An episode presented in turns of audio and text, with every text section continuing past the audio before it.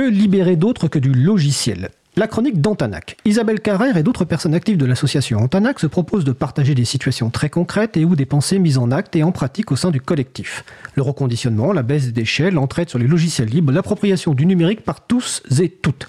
Le thème du jour, les apprentissages informatiques par les jeunes et moins jeunes. Bonjour Isabelle. Bonjour frère. Eh ben, c'est à toi. Ça va bien? Bah, Ça va bien et toi? Bon, écoute, oui, ça va bien. Mais là, aujourd'hui, ça va être une chronique où je vais un peu râler. en fait, depuis le, premier confinement, j'ai eu l'occasion de le dire ici déjà, je crois, on a distribué des dizaines et des dizaines d'ordinateurs reconditionnés et installés avec des distributions libres sous GNU Linux.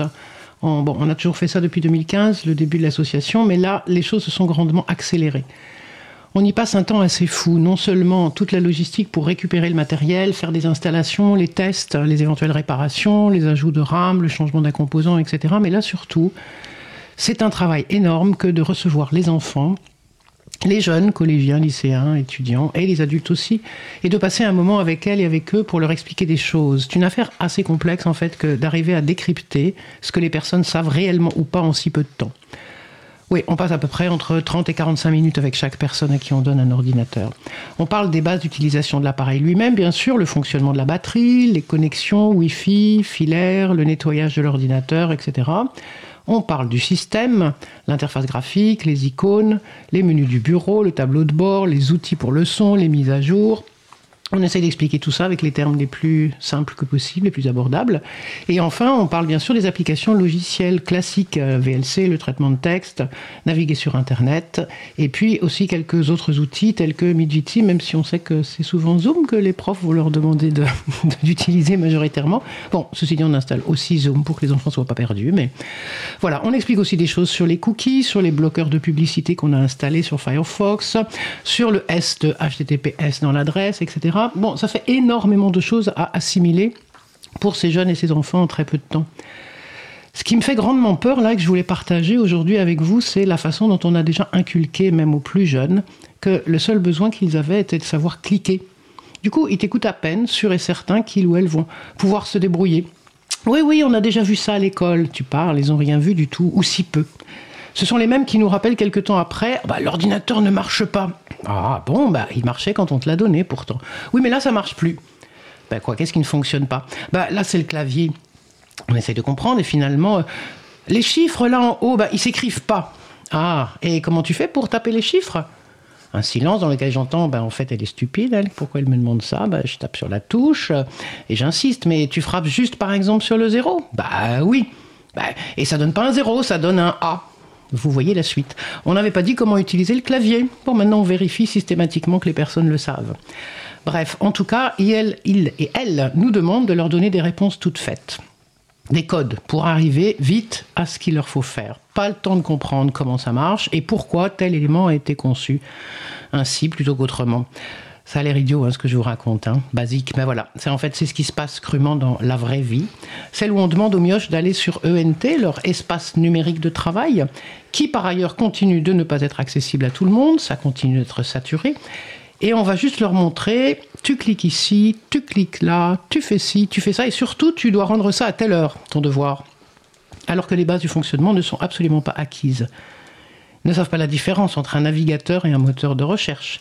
Ils pensent Google quand on leur parle d'Internet, ils disent Word si on parle de traitement de texte, ils croient que les données sont sur leur ordinateur, voire ne se posent même pas la question, et comme ils utilisent des smartphones juste avec ce qu'il y a dedans, sans se poser de questions. Certains jeunes sont venus avec l'ordi portable qu'on leur avait donné en en réclamant un autre parce que ça ne marche pas, j'arrive pas à me connecter à ENT Pronote.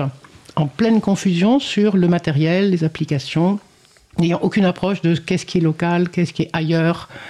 Et tout compris parce qu'ils pensaient évidemment avoir fait une bêtise. Alors on se demande, nous ici à Antanac, comment faire pour euh, faire avancer les choses pour ces jeunes. Les tout petits moments qu'on peut passer avec chacun, chacune ne sont évidemment pas suffisants. Personne ne va prendre du temps pour venir à un atelier de partage, ce qu'on organise. En tout cas, pas tant qu'il n'y aura pas de conscience un peu plus complète de ces questions-là. Les adultes viennent dans nos ateliers, mais pas les jeunes et les enfants. Bon, ceci dit, on ne fait pas non plus d'ateliers spécifiques. Peut-être qu'on devrait. Je ne suis pas en train de dire que personne ne fait rien, bien entendu, mais nous constatons que les injustices sont toujours grandes à ce sujet. Selon le quartier où vous êtes, où vous vivez, l'école ou le collège où vous allez, selon que vos parents savent lire ou écrire ou peu, vous n'aurez pas les mêmes chances dans les apprentissages et les capacités d'appropriation et de pouvoir faire des choix, de discerner sur les actions et les activités numériques, de comprendre les risques, bref, de réfléchir. Au-delà de cette question de classe sociale, ce qui me fait peur, c'est que là, on est en train d'engloutir, avec une rapidité déconcertante, toutes les étapes qui devraient permettre de penser la numérisation globale de la société, la connexion permanente, les injonctions à utiliser tel objet, tel outil parce que c'est pratique. On sait depuis plusieurs années maintenant les risques de la connexion permanente dans le milieu professionnel, également dans les relations entre vie privée et vie professionnelle des adultes. Beaucoup écrivent là-dessus, on parle des problématiques du télétravail, etc mais on se dépêche de faire en sorte que les enfants et les jeunes soient dans la même situation pour leurs apprentissages et pour leurs loisirs, leur vie sociale qu'on pilote désormais à distance, en ce moment. En ce moment, mais peut-être encore après. Alors quand on parle d'enfants ou de jeunes décrocheurs et décrocheuses scolaires, ça peut aussi peut-être se penser sur cet axe, non? Quant à l'histoire du monde du libre, très rare, trop rares sont les enseignants et enseignantes qui prennent le temps de parler de cela, d'expliquer ce troisième monde, entre guillemets, et de ce que cela signifie. Je suis contente hein, toujours qu'on ait réussi, du fait de cet accroissement des demandes, à faire que de plus en plus de personnes utilisent les logiciels libres, mais c'est pas gagné. Les biens communs ne sont pas tout à fait leur préoccupation. Enfin, je veux dire qu'en fait, on ne leur en parle pas ailleurs. Et ça, pour moi, c'est vraiment dommageable.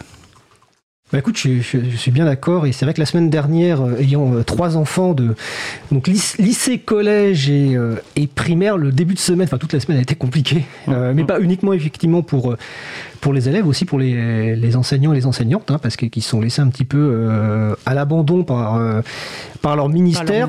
voilà. Et puis et puis notamment, on va on va on va faire référence quand même au cher ministre, comment il s'appelle déjà, Blanquer. non, je cherche le prénom en fait. J'ai un trou de mémoire. Jean-Michel? Je crois que c'est Jean-Michel. Euh. Un truc comme ça. On va, on va me corriger. Ah voilà, qui euh, était plutôt là pour accuser peut-être des, attaques extérieures ou des collégiens qui se sont mobilisés pour faire tomber les, les services du CNED, alors que tout simplement ils, étaient pas du tout prêts. Et quand tu parlais aussi de la séparation entre vie privée, alors j'enlève, j'enlève mes lunettes parce que j'ai un petit problème de, de flou, euh, vie privée et vie professionnelle. Il y a, il y a des enseignants notamment sur un, de mes enfants qui a envoyé des, consignes à 21h ou 22h, je sais plus quoi. Donc en dehors de ses horaires de, travail, donc une surcharge euh, monumentale et c'est pas comme si on savait pas qu'il y, aurait cette nouvelle vague et je pense que la prochaine vague on sera toujours pas prêt. Ça sera toujours ça. Ça sera toujours terrible, oui. Donc, euh, et oui, effectivement. Alors sur le, je remets mes lunettes pour voir sur le salon web. Euh, voilà, on te dit courage. Oui, Jean-Michel. On confirme que c'est Jean-Michel Blanquer. C'était vraiment pas une blague. J'avais, je, je, me, souvenais, plus exactement du, du prénom. donc si vous voulez découvrir notamment en Tanac, hein, les locaux d'Antanac, ben, ce sont nos voisins et voisines. Hein. Vous êtes au 18 rue Bernard Dimet dans le 18e et nous, nous sommes au 22. Donc euh, voilà, n'hésitez pas à passer ou simplement vous ici aller sur le site hein, antanac.com. Donc c'était la chronique, euh, la chronique d'Antanac, Isabelle Carrère, qui est présidente d'Antanac, c'est ça? Voilà, toujours mmh. présidente d'Antanac.